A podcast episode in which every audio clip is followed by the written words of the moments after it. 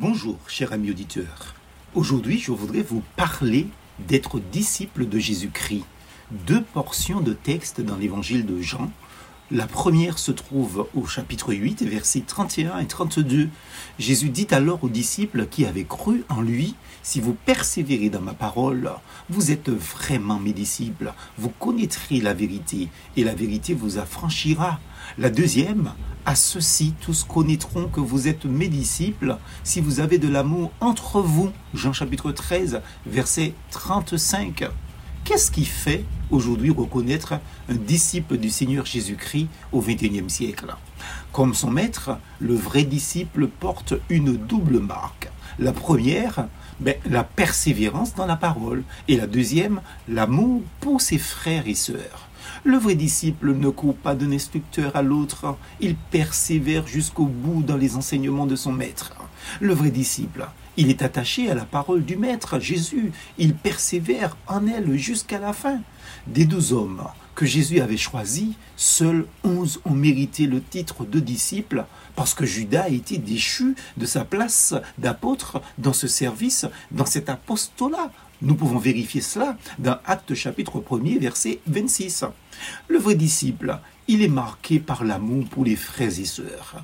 Un tel amour n'est pas naturel. Cet amour exige une puissance divine que seuls ceux en qui demeure l'Esprit de Dieu, l'Esprit Saint, mais reçoivent.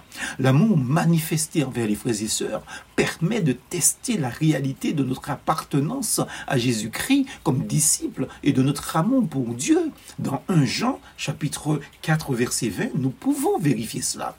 Il est la preuve de la présence de la vie nouvelle en nous. 1 Jean chapitre 3, verset 14.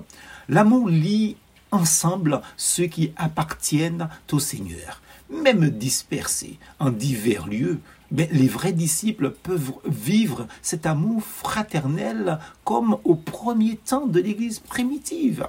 Leur comportement ne devrait laisser aucun doute sur leur identité d'enfant de Dieu.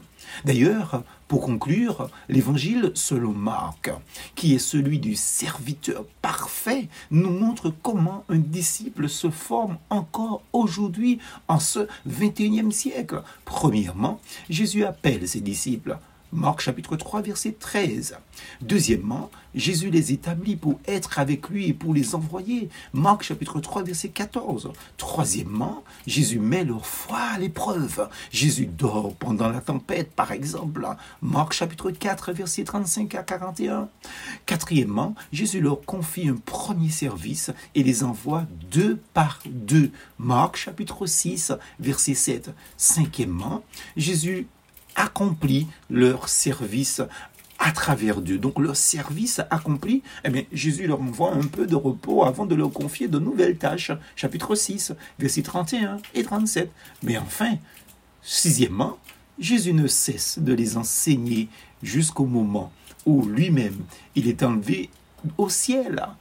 On pourrait dire jusqu'au moment où il nous appellera dans la maison du Père. Plus fausse en Jésus.